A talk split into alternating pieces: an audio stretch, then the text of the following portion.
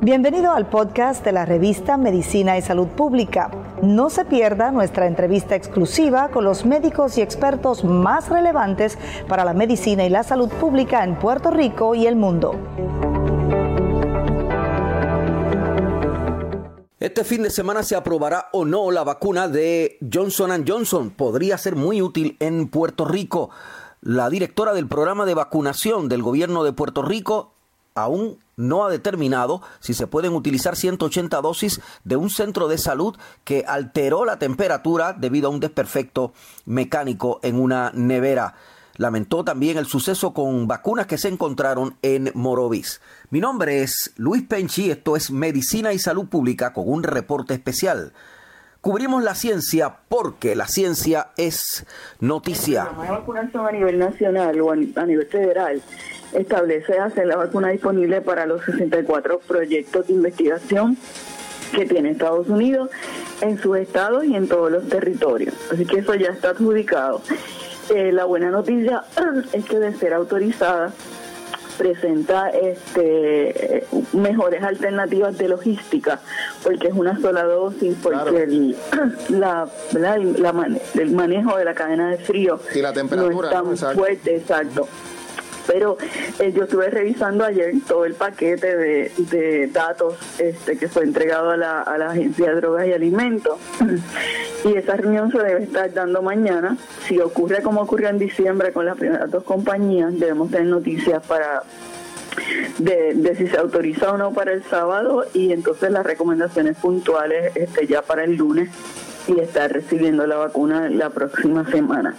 Iris Cardona, de hecho, hizo el señalamiento en una entrevista con Radio Isla 1320, conducida por el compañero eh, Julio Rivera Saniel. Y en la entrevista eh, dijo que también su eh, administración está en compañía y en coordinación con autoridades federales y autoridades técnicas, determinando si se pueden utilizar o no 180 dosis de vacunas que tuvieron que ser de momento aguantadas debido a que no tuvieron adecuada refrigeración por un problema técnico, dijo la doctora Cardona. Del incidente con un, con un hospital en los inicios de la vacunación, donde no se, o sea, se recibieron las vacunas y no las guardaron este como era debido. Ahí hablamos de unas 200 200 dosis y tenemos en investigación, yo lo yo lo comenté la semana pasada, estamos en espera de, de pues, la decisión final en términos de si son, son viables o no las dosis de un, un centro donde eh, se fueron